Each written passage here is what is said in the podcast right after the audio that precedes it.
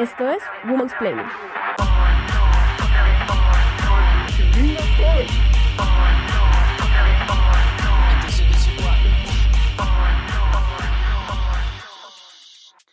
La socióloga Eva Iluz ha estudiado la manera en la que el capitalismo, el consumo y la desigualdad le dan forma a las emociones, el amor romántico y el desarrollo emocional en la sociedad contemporánea. En su conferencia, ¿Por qué duele el amor? Iluz explica. Lo que la sociología aporta a la pregunta ¿por qué duele el amor? es el planteamiento de que los modos en los que se organiza la vida económica de hombres y mujeres, los grados de limitación en los que se presenta su sexualidad, los modos en los que se define la masculinidad y la feminidad, el mandato de tener o no hijos, todos estos factores surten un fuerte impacto en las condiciones en que hombres y mujeres se encuentran dentro de un mercado de aquellos que los economistas denominan un mercado de encuentros sexuales y de posibles parejas para el matrimonio. Para muchos, la manera en la que Luz disecciona las emociones y las entrecruza con los valores del mercado podría antagonizar con una idea un poco más sublime del amor, pero lo cierto es que en las relaciones de pareja, sin importar género u orientación sexual, se juega un conjunto de creencias culturales heredadas que a veces son muy difíciles de desmontar. ¿Es posible construir el amor romántico y que permanezca el deseo? ¿De qué manera se puede tener una relación de pareja feminista sin caer en la repetición inconsciente de roles de género opresivos? ¿Es el amor una expresión también de lo político? Hoy en Women's Planning, Amor Moderno. Estamos aquí con Catalina Zuleta. Catalina es traductora, entre muchas otras maravillas que hace, porque también es fotógrafa espectacular. Hola, Catalina. Hola, Gloria. Gracias por la invitación. Simón Uribe, quien es investigador de género y ha investigado sobre género durante toda su vida. De hecho, nos conocimos en salones de clase en la universidad donde estudiamos cosas de género. Hola, Simón. Hola, Gloria, ¿cómo estás? Gracias por invitarme. Bueno, y entonces venimos aquí a hablar sobre el amor y sobre todas las vicisitudes. A mí me gustaría empezar hablando de una columna que escribió Juliana Martínez en el diario La Vanguardia, que escribió sobre ustedes y escribió sobre su matrimonio. Y podría ser un poco extraño encontrar una columna de prensa sobre el matrimonio de alguien, porque digamos que no estamos en las épocas de las páginas sociales ni nada de esto, pero un poco lo que Juliana quería notar en esa columna era lo valioso que había sido esa celebración del amor entre ustedes y ver cómo sus familias y sus amigos celebraron su unión. Entonces, quiero que nos cuenten un poco más sobre su historia de amor, porque me parece que a pesar de que sea muy personal, se entrecruza perfecto con lo político. Sí, de acuerdo, Gloria. Pues para llegar a ese, o sea, Catalina y yo estamos casados, pero antes de contarles cómo llegamos hasta ese punto, empecemos pues por el comienzo de la relación de nosotros que empezó con una amistad. Nosotros somos amigos hace 11 años y antes de ser pareja fuimos amigos durante nueve años, nos conocimos en la universidad estudiando la misma carrera. Entonces, de alguna manera, para, para nosotros ha sido muy importante ese tema de la amistad porque no hemos podido caer en esa trampa de la idealización. Y también en ese camino, pues nos acompañamos en procesos duros, ¿no? Digamos, eh, mi proceso de darme cuenta de que yo no era como este ser heterosexual que yo durante tanto tiempo pensé que era. Y Simón, pues fue la primera persona a la que yo le conté. También, pues yo tengo una historia de exilio, de que a mí me tocó salir corriendo del país, pues como por cosas de fuerza mayor. Y Simón me acompañó. Simón en su tránsito, que ya pues dejo que él cuente un poco más sobre eso. Sí, yo creo que Catalina y yo experimentamos eh, no solo el exilio, sino también una amistad muy incondicional. A mí ella evidentemente me gustaba desde el comienzo, pero yo no, no presioné nada porque era como la reconozco por lo que ella es. Y de hecho al comienzo pensaba, yo pensaba que yo no, no le gustaba ni siquiera íbamos a estar cerca de eso porque en ese momento yo era una mujer y ella salía con hombres. Entonces para mí ella era como esta versión ideal de una mujer pero yo nunca me até a la idea de tiene que ser la mujer con la que yo estoy, sino que me habría conocerla y en ese proceso nos acompañamos ella en el exilio y yo en una especie de exilio del género, porque ser una mujer feminista de una eh, ciudad como Bucaramanga, entonces uno llega acá y uno es el ideal de, oh, tú nos mostraste que las mujeres realmente sí pueden ser personas empoderadas y uno, mm, eh, quiero ser un hombre. Entonces sí fue bastante problemático y de hecho Catalina fue una de las primeras personas con las que yo hablé ese tema y pues también me acompañó sobre todo en ese proceso durante dos años que ya hablaremos más adelante, pero yo estuve solo y ella me ayudó como a, a pasar esa soledad porque muchas veces como un hombre trans uno siente que el amor no va a ser algo que está disponible para uno porque uno ya está como fuera de las lecturas de una pareja deseable. Entonces nos acompañamos en eso como amigos y después fue que surgieron todas las cosas. Sí, y yo creo que, o sea, como amigos y como pareja y todo, como algo que nos ha unido mucho, es que sí siento que somos dos personas que nos tomamos como muy a pecho las cosas que estudiamos, eh, como en filosofía, en estudios culturales, como que siempre había un cuestionamiento muy sistemático de cualquier cosa que pareciera como una verdad con B mayúscula. Eh, entonces, o sea, como eso es de la parte intelectual, pero también ya con el tema, pues, de que Simón es trans, yo me di cuenta de que no era heterosexual, todo eso como que son cosas que también nos han puesto a los dos en una posición un poco dislocada, en donde somos como muy sensibles a, a todo discurso normalizador. Entonces creo que de ahí también pensamos pues mucho en el amor, en la manera en la que llevamos nuestra relación. A mí me parece que como dos cosas que ustedes están tocando que me parecen súper importantes de conversar y la primera es la amistad, porque siento que la amistad es una forma de amor que no es valorada o vista o entendida como dentro del constructo del amor romántico, etcétera, etcétera. O sea, como que la amistad no es suficiente en eh, estos discursos de amor que a veces nos atan. Y me parece súper valioso como que la historia de amor de ustedes haya comenzado desde ahí. Yo creo que en el caso nuestro, o sea, igual una de las cosas que Em, quiero poner claro y lo hablábamos mucho antes de empezar a, pensar sobre qué íbamos a decir, es que no hay una receta para el amor como que funcione siempre, sino que es la apertura a reconocerse a sí mismo y a tratar de encontrar a alguien que lo acompañe a uno en ese camino. Yo creo que para nosotros fue clave, clave porque somos muy aventureros y personas como muy independientes, entonces tuvimos que vivir eso, como todas esas otras experiencias aparte, y de hecho fue como un proceso muy natural que nos encontramos después de muchos años y fue como, uy, tal vez estamos enamorados el uno del otro, pero fue desde ese reconocimiento total, o sea, incluidas las dificultades mutuas que habíamos visto en esos, en esos años. Y a mí me parece otra cosa súper interesante de la cual hablaba Simón y es el deseo, que también como que aparece mucho en estos discursos de amor romántico, porque pues yo me imagino que en tu experiencia como hombre trans y en el tránsito, tuvo que aparecer esa pregunta por el deseo, como, bueno, y ahora que soy este cuerpo, ¿quién me va a desear? Y digamos que en la experiencia femenina heterosexual, el deseo también es algo muy condicionante, pues porque desde que somos pequeñas nos están metiendo cucarachas en la cabeza sobre cómo ser más deseables y sobre cómo ser siempre objetos del deseo, nunca agentes y como siempre estar haciéndonos más deseables y cayendo como dentro de bellezas hegemónicas absurdas y si uno no está ahí, pues entonces no es un objeto de deseo y no es valioso, etcétera, etcétera. Me parece súper interesante que hablemos de eso, como de, de ese deseo y de también cómo es importante analizarlo, observarlo, deconstruirlo, como porque es a veces un obstáculo para llegar al amor propio que creo que es como sobre lo cual nos encontramos las tres en la idea de este capítulo, que era un poco como que sea sobre eso, ¿no? Como el amor propio es también una forma de amor.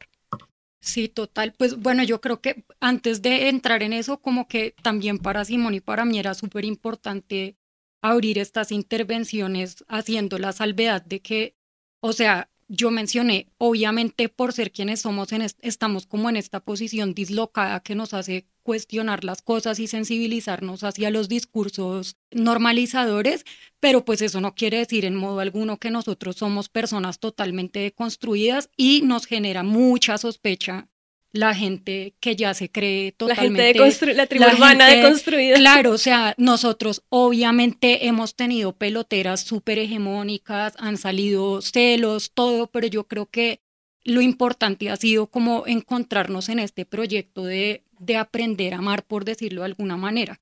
Como que el otro día yo leí una frase muy chévere en un libro de Carolina Sanín que decía que la libertad es estar dispuesto a conocerla y yo siento que es lo mismo con el amor. Y creo que esa apertura es, es, lo más valioso. Y volviendo a lo que planteabas, Gloria, yo creo que la situación que uno vive como persona trans es como una hipérbole de lo que viven todas las personas diversas, también por temas de raza o por temas de género. Yo siempre le comento a Catalina que me impresiona la mano de mujeres en Colombia y en Latinoamérica que son mujeres increíbles que yo conocía en ese momento y yo decía, wow, esta mujer es soltera, es una persona súper inteligente, independiente, fuerte, muy interesante y está sola y está sistemáticamente sola y también eso de que habla, que estas mujeres son vistas como amenazantes. Entonces yo creo que yo lo vivía también, que es eh, esa presión de sentirse que uno no es el objeto de deseo de alguien y hoy leíamos en un libro trans que es muy fácil, o sea, por más de que yo trabajara mi autoestima y sintiera como valor en quién soy y una convicción política de que ser trans está bien,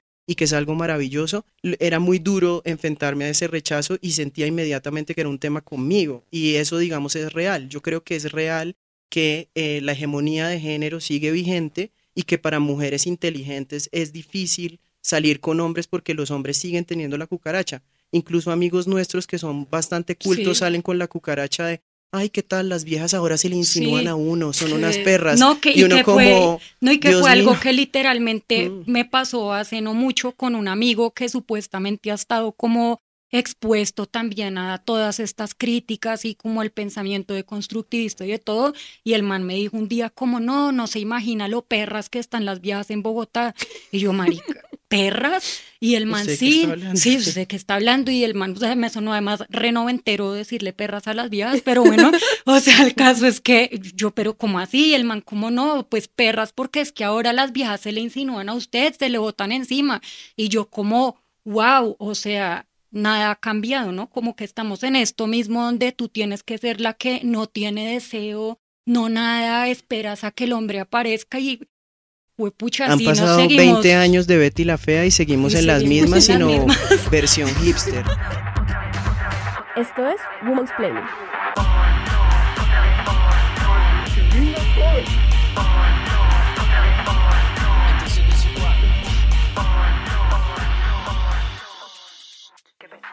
A mí me parece que hay muchas cosas que ustedes están diciendo que son súper interesantes y es como esta idea del amor como un flujo de alguna manera o como un proceso, porque siento que otro de los grandes mitos del amor romántico, lo que sea que sea esa cosa, esa cucaracha, es que hay entonces un amor de la vida, ¿no? Entonces uno tiene que encontrar al amor que es solamente uno y cuando lo encontró, pues ya más o menos la realización, pues porque ¿qué más hay en las búsquedas?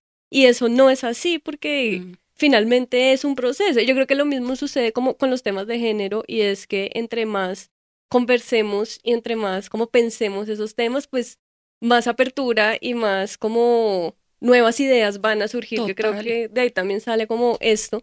Y hay muchas personas que sí todo el tiempo están diciendo como yo ya lo hice, o sea, yo ya me construí, yo ya, por ejemplo, a mí una de las cosas que más me, no sé, me, me generan como inquietud y ansiedad y todo, es la gente que dice como, como los gurús o como, no sé, las mías astrales de la vida, como de, ámate a ti mismo, ya, ya tienes tu autoestima, o sea, hoy entra y ámate. Y es como, uff, súper fácil. O sea, lo leí en Instagram, me voy a amar. Y ya, sí. Y es como, o sea, como que siento que hay un montón de pildoritas que nos van dando todo el tiempo. Sí. Y entonces siento que ahí también entra como este tema del neoliberalismo que se lo traga todo.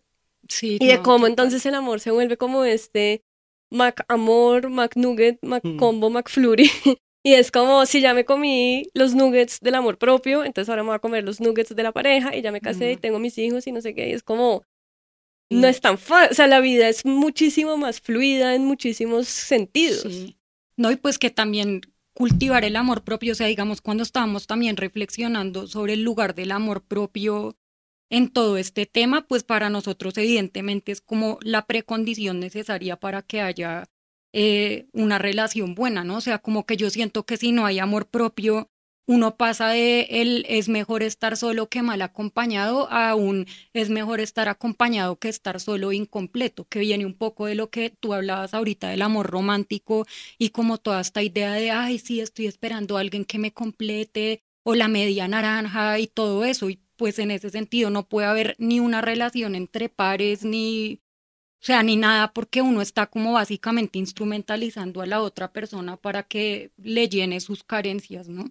Y yo sí pienso que en las dinámicas de consumo actual la gente le tiene mucho miedo al trabajo y a la insatisfacción. Entonces, cuando a la gente, a mí me parece muy curioso nosotros, digamos, en este momento tenemos una relación exclusiva, pero nunca nos hemos cerrado a hablar cuando las cosas lleguen a suceder, porque es lo que tú dices, pensar en el amor de la vida también es pensar en una idea de identidad muy fija.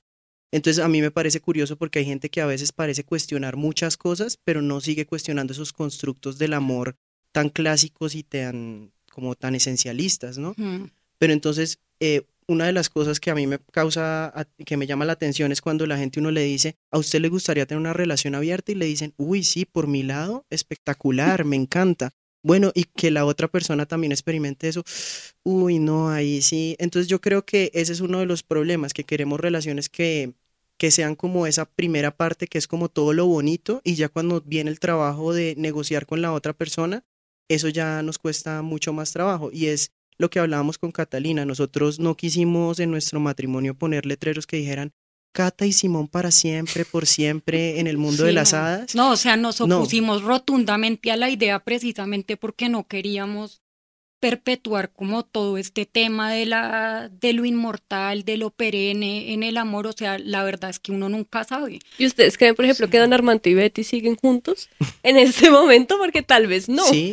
Exacto, puede que no, puede que Betty haya reaccionado. Depende, yo creo que en la mente de la hegemonía, sí. Y yo creo que en nuestras mentes Betty se volvió lesbiana, convirtió a Marcela y montaron una cooperativa trans queer Total. Nosotros gozamos reimaginándonos Betty, el final de Betty la fea. Betty versión Betty feminista. espectacular. me espectacular. Encanta, me encanta mucho.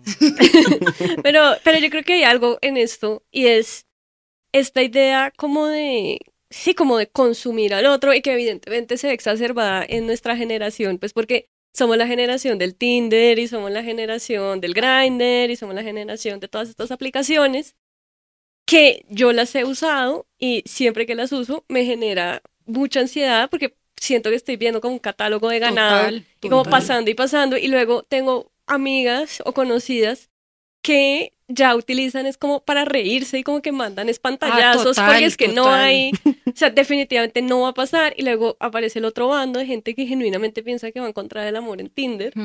Y luego se impresionan cuando pues solamente fue como una cosa de sexo casual, etcétera, etcétera.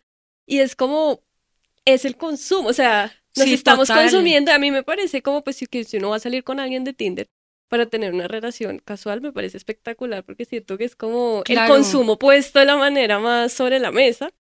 Pero siento que es, es, es complicado como que por un lado esté este discurso Betty Armando Cenicienta y por otro lado pues está el discurso neoliberal que nos está comiendo la cabeza también y es como, bueno, ¿qué hacemos ahí en la mitad? Si hay un hombre feminista que dice que soy una perra. Sí, pero... ¿Qué, ¿Qué, hago con este zaperoco de cosas? Sí, pero igual es que a mí me parece muy paradójico como todo el tema de, de Tinder, porque, o sea, está, si está como este consumo de cuerpos desenfrenado y lo que tú decías de ver a la gente en un catálogo y no sé qué, eh, pero es que a mí lo que me parece es que eso exacerba, o sea, un día lo hablábamos que era como esta diferenciación que hace Derrida como entre el qué y el quién, si uno está enamorado como de quién es esa persona en su complejidad y en su singularidad absoluta, o si uno está enamorado del qué, como de si la persona es guapa, si no sé qué, si bla, bla, bla. Entonces yo siento que ese catálogo de Tinder como que termina reforzando esa fijación en el qué, o sea, cuáles son los atributos que tiene esa persona que la harían como mi potencial partner, así de lo que me va a completar y bla, bla, bla. Eh, y yo también me quedé pensando con Catalina cuando hablamos de consumismo y de capitalismo, llegamos a, el texto de Sigmund Bauman del amor líquido, entonces él también tiene unos tintes moralistas, pero él sí hace un cuestionamiento también como de este sujeto neoliberal que le tiene miedo al compromiso y él también dice que hay sospecha ahí también, ¿no? Como en, esta persona que no está dispuesta a comprometer, no solamente en el sentido de comprometerse de establecer como un vínculo con alguien, sino de comprometer parte de sí mismo, y es que eso es lo incómodo de las relaciones, que cuando tú tienes una relación, necesariamente sea poliamorosa o monógama o como la quieres plantear, es esa negociación con el otro y es ese momento incómodo donde no puedo tener la satisfacción que tengo con un rapi que es inmediato, sí. que me cumple, aunque bueno, mi satisfacción con Rappi es muy nula, después hablaremos de eso en otro programa, pero bueno. Esto es Woman's Planning.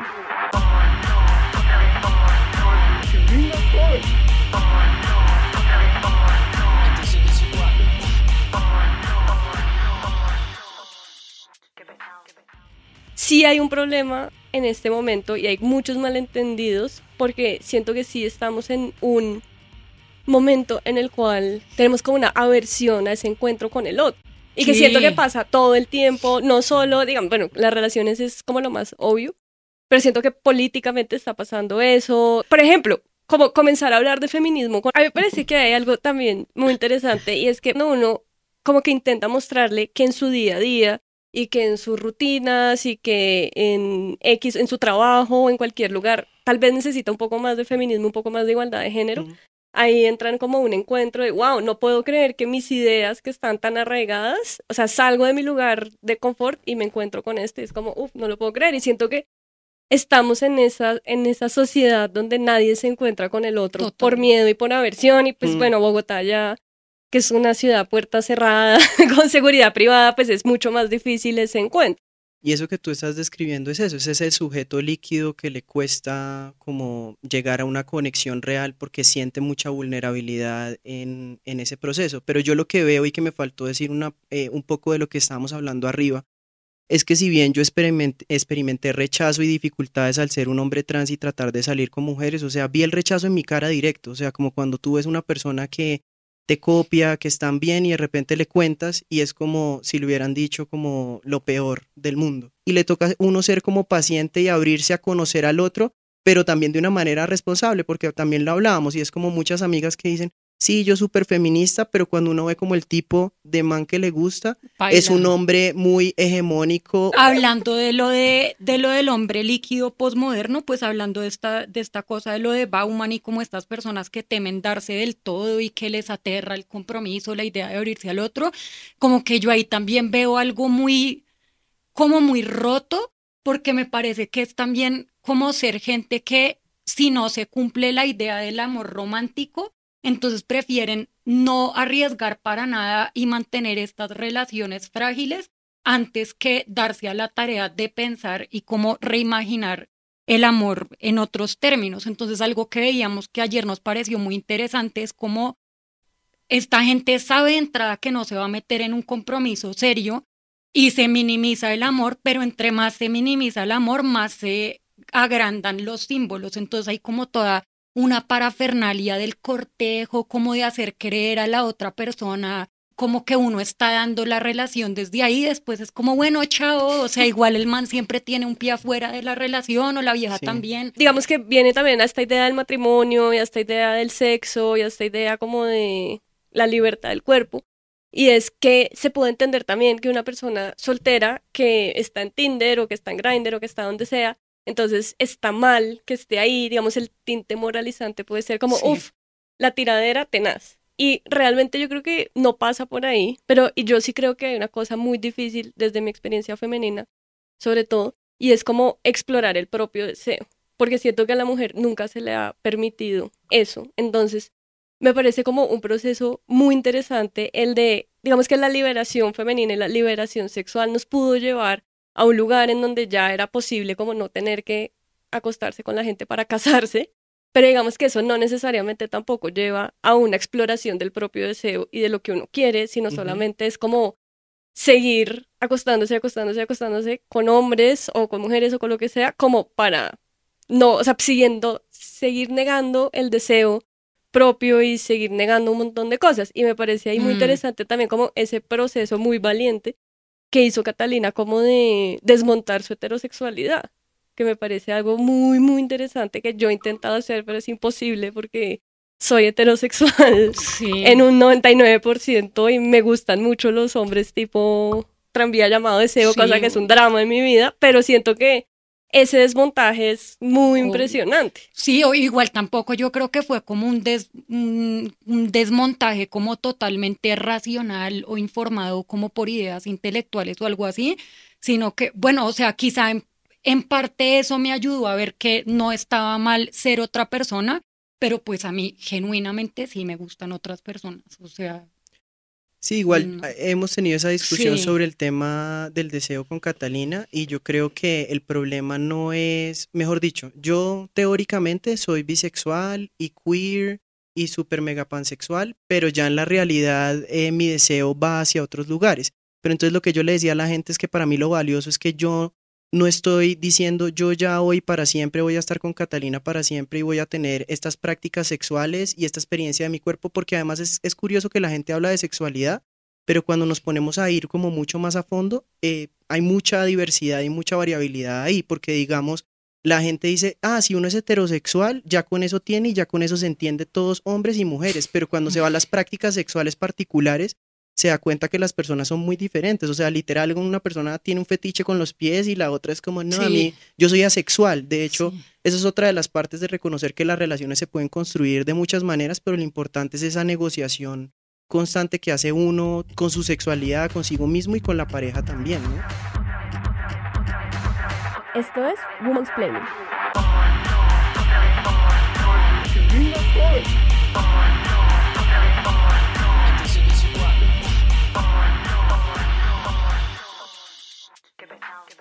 Y digamos que ahí me parece también como interesante que hablemos de esto y es pues de que ya lo habíamos mencionado antes, de cómo por más deconstruido, leído, instruido este uno, igual en lugares como las relaciones, sobre todo las relaciones de pareja en donde se juegan tantas cosas inconscientes, es muy difícil escaparse de ciertos roles de género o de ciertas dinámicas y realmente uno se ve atrapado ahí por más conciencia que le quiera meter a la cosa. O sea, si hay algo que sale de alguna manera y es como, pues sí, a mí me encantaría ser esta mujer feminista todo 24 horas al día, me parecería lo más espectacular. Pero, pues definitivamente cuando estoy en medio de las relaciones de pareja o los hombres que me gustan y la manera en la que me relaciono, pues me hace performar unos roles de género con los cuales no estoy muy a gusto, pero pues no, y pues que ahí también lo que hay que tener en cuenta es que la fuerza discursiva de todas estas cosas es tan fuerte que termina adquiriendo también solidez somática. O sea, como que eso sí se afinca en el cuerpo y en la forma en la que uno se entiende a sí mismo y de todo, y claro, se vuelven como dimensiones más inconscientes. No sé hasta qué punto uno pueda cambiar su deseo sexual como a punta de esto, pero sí pensaría que por lo menos es una buena apuesta reconocer la performatividad del género y no verlo como una realidad pues inescapable, inexorable y natural de las cosas. Eh, pero claro, o sea, no porque no sea natural quiere decir que es irreal, ¿sí? Como que muchas de estas construcciones no son naturales, obviamente, pero sí son realidades como somáticas para uno, o sea, uno en su cuerpo sí se siente de tales maneras. Y, es, y yo creo que es un proceso muy personal, o sea, mejor dicho, ayer lo hablábamos, que era como yo podía, yo le decía a Catalina, si uno se pusiera a decir que uno podía como redireccionar el deseo, entonces uno podría decir que una persona trans puede redireccionar el deseo a, a sentirse cis. Entonces creo que es un tema complejo, pero digamos en el caso particular de las mujeres que sienten este deseo por hombres que tienen conductas como machistas o violentas, yo sí creo que vale la pena hacerse ese cuestionamiento y también sobre todo cuestionarse si uno termina cayendo en esos lugares también es por falta de opciones, ¿no? Que fue lo que me pasó a mí, o sea, cuando yo empecé a estar soltero y empecé mi proceso, yo duré dos años solo porque era como realmente no siento que alguien me respete como yo soy y que me vea por lo que yo soy, pero yo me sentía en una posición, digamos, como muy extrema porque era como, o sea, en Colombia ser un hombre trans, lo que les digo, de entrada venía un rechazo, entonces, y yo, o sea, viendo el video de Eva Ilux del que, con el que hiciste la, introducción hoy, em, nos pareció muy interesante porque ella termina hablando un poco de eso y es como, ¿será que los, las personas negras o digamos las personas judías hubieran votado por Donald Trump si Donald Trump hubiera dicho injurias de ellos? No, mientras que las mujeres sí.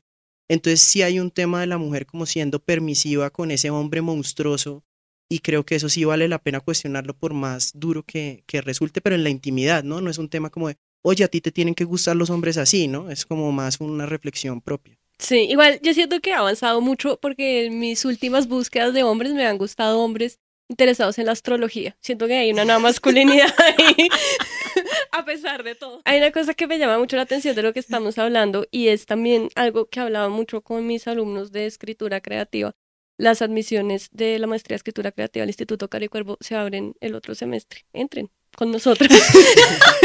Los esperamos. Eh, y es que estamos, estábamos leyendo un texto de Margarit Duras que se llama El dolor, que es sobre las vivencias de ella en la guerra. y es un texto muy poético que entra mucho a las reiteraciones, intenta como hablar de unos horrores que ella vivió en la Segunda Guerra Mundial. Y una de las cosas que hablábamos en clase era lo difícil que es ponerle un relato a las emociones, porque todo el tiempo estamos hablando del relato y de cómo el relato nos permea y de cómo somos monos chismosos, básicamente, los seres humanos. Mira que somos, sí. Exacto, lo somos, exactamente. Y realmente me parece que las emociones son algo que se salen tanto de la racionalidad que es muy difícil ponerles un relato y un inicio, un desenlace, y siento que eso puede pasar con los celos, puede pasar como, bueno, con el deseo, y es muy complicado esa cosa de yo voy a decidir estar en una relación no monógama y así no voy a sentir celos cuando me da un punzón en el ombligo. Claro. Cada vez que veo un like del mm. chico que me gusta a una chica. o sea, como que se sale del discurso porque son emociones y es como, a mí me parece que no, o sea, como que el camino tampoco debe ser negarlas o decir como, Totalmente. Sí, no, y yo, sí, o sea, es raro porque, o sea, como que creo que con lo que estás diciendo se abre se abre un poco también toda esta discusión de la dicotomía entre la razón y la emoción y como todos estos discursos como el de la canción de Feide, hay cosas del corazón que la razón no entiende y todo esto. Y sí, o sea, yo creo que sí existe esa dicotomía, pero que tal vez no existe por las razones que creemos que existen. O sea, la dicotomía no sería como que las emociones correspondan a la naturaleza y la razón corresponda como a lo constructivista, a lo cultural y no sé qué, sino que yo creo que igual si hay un proceso constructivista en las emociones, o sea, lo que hablábamos ahorita de cómo todas estas narrativas y todo lo que vamos recibiendo eh, tiene como esta solidez somática y, uno realmente lo siente así.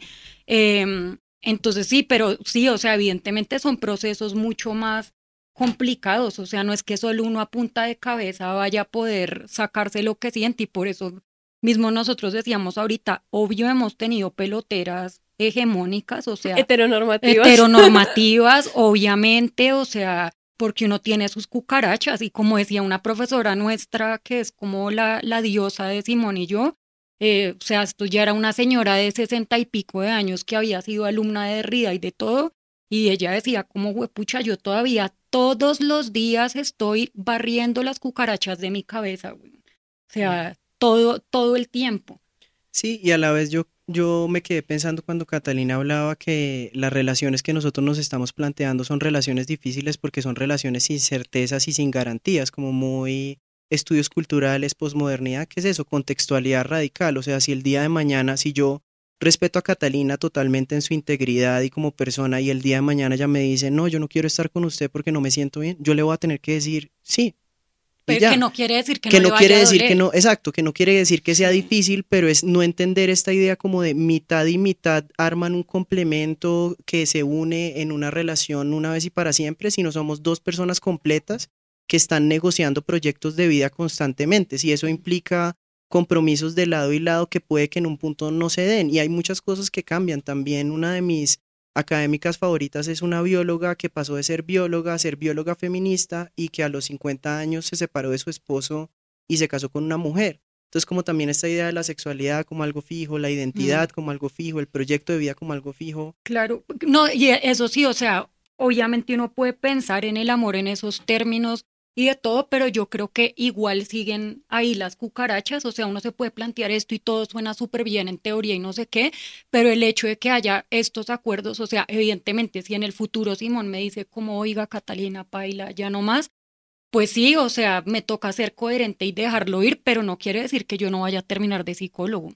No quiere decir que vaya a terminar tomando aguardiente y tequila. Exacto, no quiere decir que yo no me vaya a ir a meter una borrachera indecorosa y después voy a terminar en el psique. O sea, obviamente me va a doler, que era lo que tú decías, que tampoco en este camino de uno creerse tan deconstruido, entonces es como, no, los celos no me pueden no, están ahí, son parte de las cucarachas, de otras cosas que le pasan a uno y sí.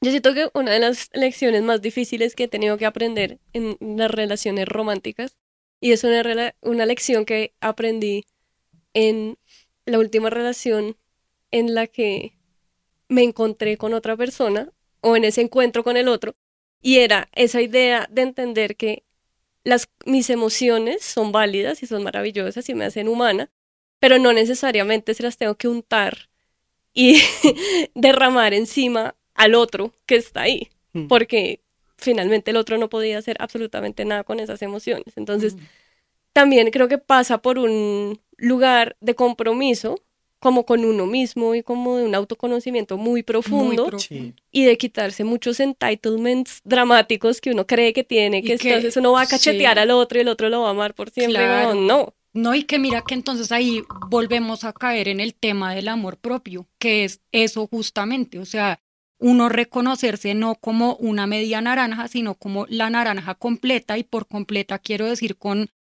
todos estos rollos emocionales y todas estas cosas rotas y lo chévere y lo feo y lo que sea, y saber estar con eso y entender que la otra persona no es la que lo va a reparar.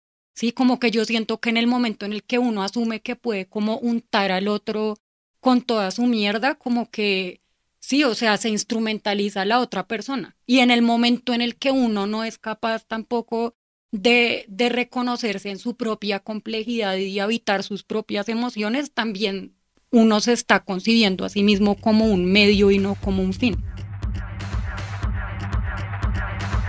Esto es Woman's Planning.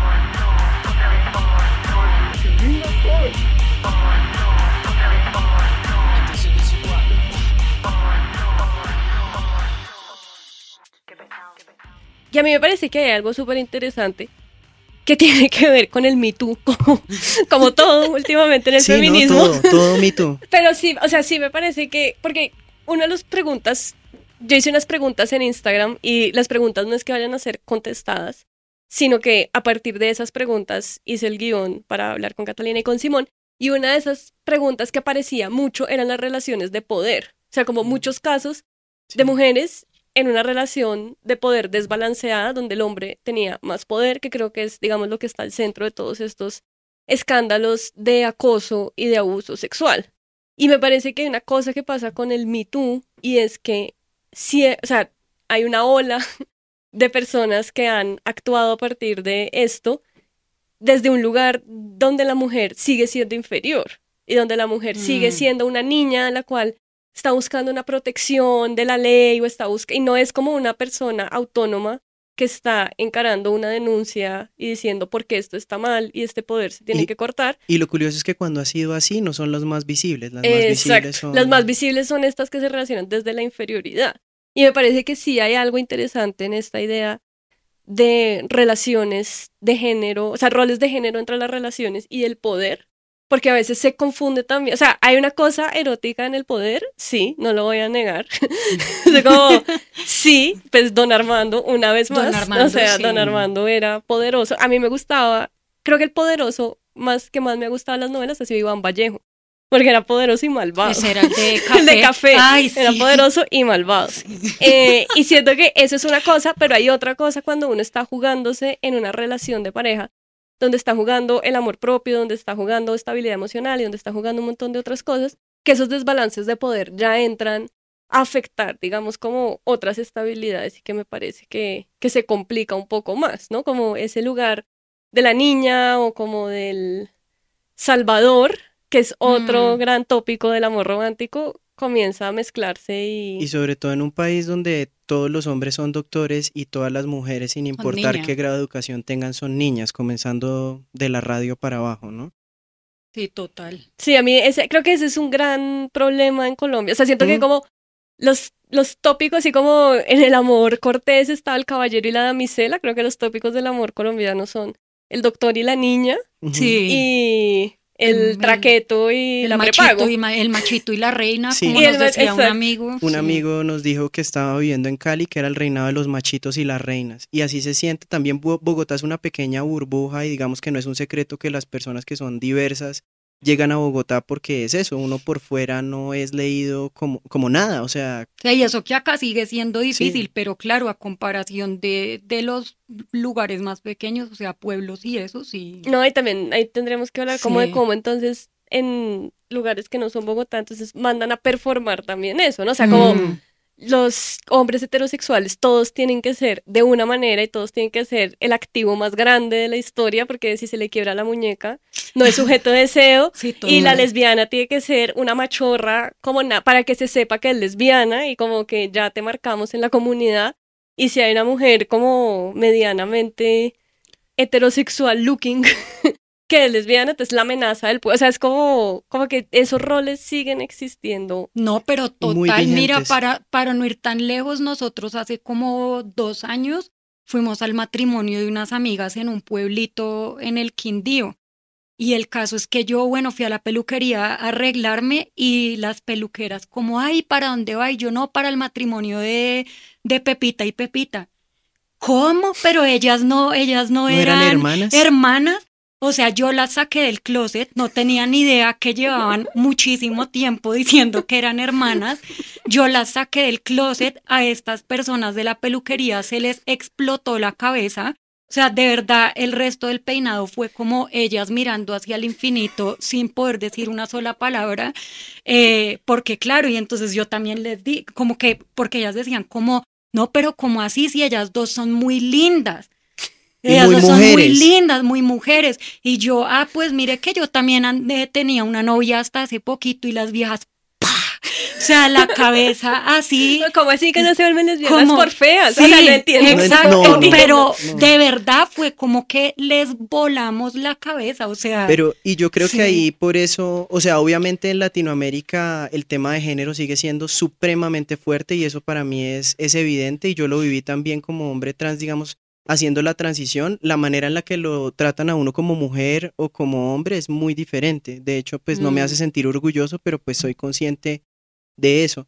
Pero lo, por eso yo creo, y ahí volviendo al tema que no terminamos de hablar, que fue lo de nuestro matrimonio, que nuestro matrimonio era una reivindicación para nosotros porque era mostrarle a toda esa gente que es nuestra amiga que también eh, son queer y viven sus relaciones de otras maneras y tienen otras sexualidades, que sí se podía vivir el amor en los términos propios.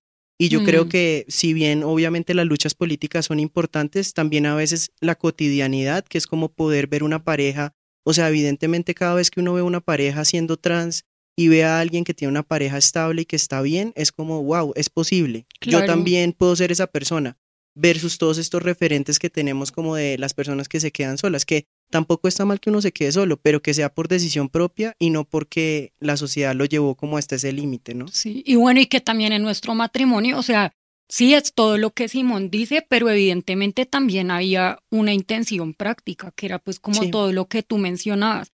Y práctico es porque pues Simón y yo no estamos como muy positivos con el futuro de este país y sí tenemos mucho temor de lo que pueda pasar en materia eh, de derechos para la comunidad LGBTI y, y entonces preferimos casarnos en caso de que, o sea, si pasa algo, chao, para Canadá otra vez, o sea, me lo llevo de una y es, sí, es más fácil. Pero sí, o sea, es lo que usted dice, pero también... Sí, y son las dos cosas. Entonces también, eh, ¿qué es lo que le pasa a la gente trans? Que es que entonces nunca somos suficientemente héroes y heroínas del género. Siempre tenemos que construirnos más. O sea, es como, Mm. ah, entonces para lo del matrimonio me toca de- deconstruirme y no asumir los derechos que me puede dar eso. Ah, no, pues buenísimo. No, gracias por definir persona heterosexual cisgénero. Sí, eso, eso es el clásico como, pero ¿por qué se están casando? ¿No? Que son tan rebeldes. No, y no tan ve que queer? ofenden a otra gente. Yo creo que para nosotros generacionalmente hay un, un tema y es el tema del merecimiento. Como que he oído a muchos de mis amigos y amigas hablar de es que me lo merezco, ¿sí? Como es que si ya cumplí con todos estos procesos y ya fui a coach y ya hice lo de los batidos de ocho días, entonces me merezco un novio, Claro. una novia o una persona. Y es como, no, esas cosas pasan y pues sí, nosotros fuimos afortunados y como que estuvimos abiertos a conocernos y a estar ahí, pero no hay garantías de nada. o De sea, nada, no, y claro, y o sea, y ese tema del merecimiento, y eso pues es totalmente un legado de, de, de lo del amor romántico, de toda esta idea de en algún lugar está tu alma gemela y llega el día en el que la encuentras, entonces la gente siente que ya se ha hecho como sus procesos personales y todo lo que usted decía, entonces bueno, listo. Digamos, hablando de la diversidad de las parejas y del amor y de eso, digamos, unas, ah, hay personas sadomasoquistas que disfrutan de las dinámicas de poder, pero dentro de unos marcos específicos de respeto y, o sea, yo creo que todo se puede negociar. Y también ahí yo comparto lo de Gloria, a mí el tema de los celos me cuesta mucho trabajo y pensar en el poliamor para mí es un reto, pero hay personas para las que es lo contrario, es como, uy, no, para mí la monogamia, yo sí es que de verdad eso no puedo, entonces yo sí creo que uno tiene que ser sincero con uno. o cuando conocía a, una, a un hombre asexual, yo le decía, mira que no lo entiendo, No sé. que no lo computo, pero si tú me dices que así lo vives, bueno. Sí. pues sí. Esto es Woman's Planning.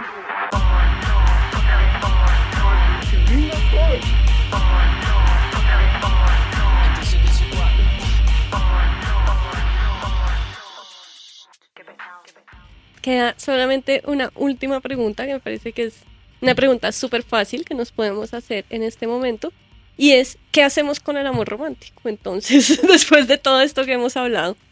No, pues yo creo que con el amor romántico, desecharlo. No, mentira. eh, no, o sea, no desecharlo, pero sí creo que hay que desechar una de las premisas del amor romántico y es como que el amor es esta vaina eh, instintiva, acultural, ahistórica, como una condición inexorable del ser humano.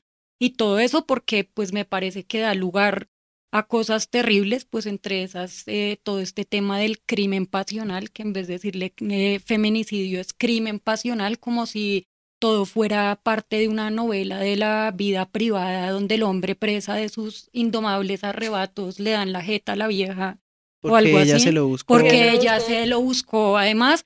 Eh, entonces sí, o sea, creo, creo que lo primero que habría que revisar es eso, ¿no? Como también quitarle este estatus, pues, súper metafísico al amor de que, uy, no, sí, puro instinto, esta cosa inefable de la que no podemos hablar, eh, que no se puede nombrar, no se puede decir.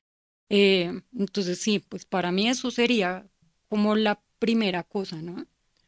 Sí, para mí también, yo lo que, o sea, yo sí creo que ahorita nos estamos debatiendo como entre ese amor líquido que le tiene miedo al compromiso y que también se puede volver un escape y ese amor romántico que reciclaba el dolor como una forma de probarse a uno mismo. Yo creo que estamos en esa dicotomía entre o me duele y hago todo este drama o no quiero sentir dolor eh, como del todo. Y para mí el punto medio de eso es saber que no hay garantías, pero estar abierto, abrirse con la persona indicada. Tampoco es que, que también uno cae en eso como de, oh, le entrego mi corazón al primero que pase por ahí. Eh, y también un enfoque un poco interseccional. Yo creo que las mujeres, eh, heter- o sea, como que yo cuando estuve en ese proceso de empezar a salir con otras personas, no necesariamente tuve relaciones, pero sí hablé mucho con otras personas de cómo abrirse a conocer a otro tipo de personas que no están dentro de su radar, porque tienen como todas estas categorías de no, es que mi hombre perfecto, mi mujer perfecto tiene que ser así o así. Yo creo que también como abrirse a esa diversidad del amor y explorar un poco más, que incluso no quiere decir que uno explore y que tenga que tener relaciones románticas con todo el mundo, puede encontrar muchas Claro. amistades o puede encontrar muchas ideas de lo que no quiere y ir poco a poco como construyendo eso. Sí. Pero sí, o sea, definitivamente toca tener mucha paciencia porque no hay como, sí, un merecimiento de, oh, te tiene que Sí. llegar antes de los 30 porque eso no, es lo tuyo. total. No, y pues que para mí también, o sea, ¿qué hacemos con el amor romántico? Empezar a desplazar también un poco esta fijación en el qué por el quién, ¿sí? Y como desde nosotros mismos, o sea, de quererse a uno mismo desde su propio quién se es en toda la mierda que eso acarree, eh, y asimismo ser generoso para ser precisamente capaz de ver a la persona de esa manera y no estar esperando que le va a llegar a uno eh, la persona perfecta. Mm. Pero pues yo sí creo que si el amor es, es una cosa social y que si se puede actuar sobre él, eh, sí podemos intervenir hasta cierto punto en la manera en que, en que deseamos, en la manera en que queremos construir una pareja. Sí, partir de no comerse los guiones que nos han Sí. dado de, del modelo como de parejas que funcionan, o sea, siempre Sí. negociar. Negociar y bueno, ir a terapia. Esa terapia es Ir a terapia me parece fundamental y, y no, pues o sea, fuera de chiste, escribir también, o sea, escribir es como una gran herramienta de intervención sobre uno mismo, ¿no? Como ayudarse también a cuestionar desde ahí.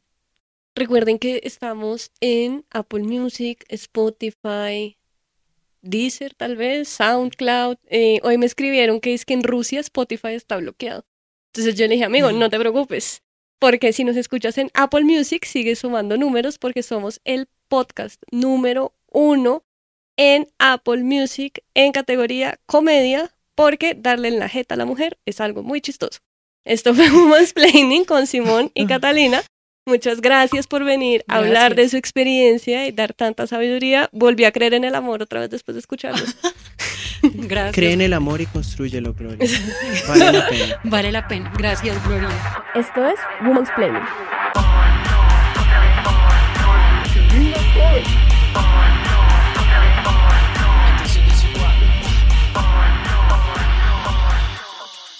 Gracias por escuchar 070 Podcast. No olviden que también pueden encontrar nuestros otros programas como Woman's Planning, Habla el Balón, A Donde Amo No Necesitamos Carreteras, Mirlo Podcast, Laguna Podcast, Paredro y Emperifolladas.